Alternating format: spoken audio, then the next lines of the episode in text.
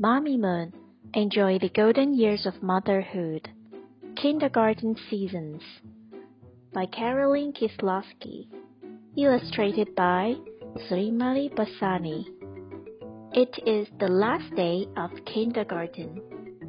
The boys and girls make a photo album. Look at all the pictures. We had so much fun. We planted seeds in the garden in spring. We went on a trip to the car museum. We swam in the pool in summer. We visited the aquarium too. We had a pajama party in fall. Here we are on Halloween. Look at our costumes. We met Santa in winter. He gave us presents. We made yummy cookies in class. Boys and girls, are you finished? Yes, we are done. This is a present for you. We will miss you. Thank you. I will miss you too. I hope next year will be fun too. Let's take the last picture together.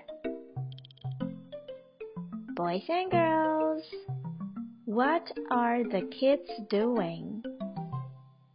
What did the kids do in spring? What did the kids do in summer? How would you feel on the last day of school? Do you have good memories of your class? What was your favorite part of the school day? Quiz time!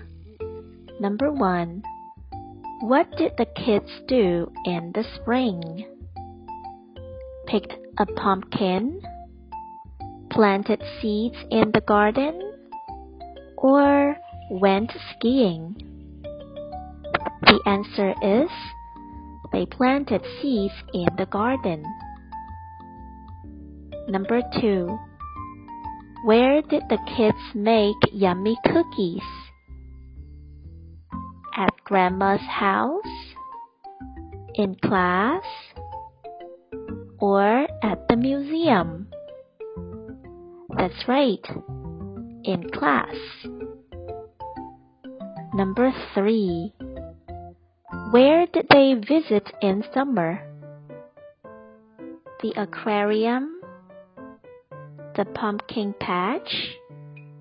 Or the moon?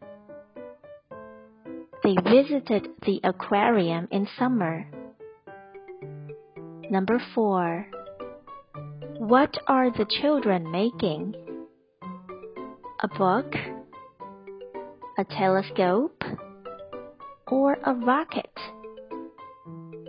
The answer is they're making a book. Number 5. Who do you think the woman in the pink dress is? Their teacher? Their father? Or their grandmother? That's right. Their teacher. Were you right?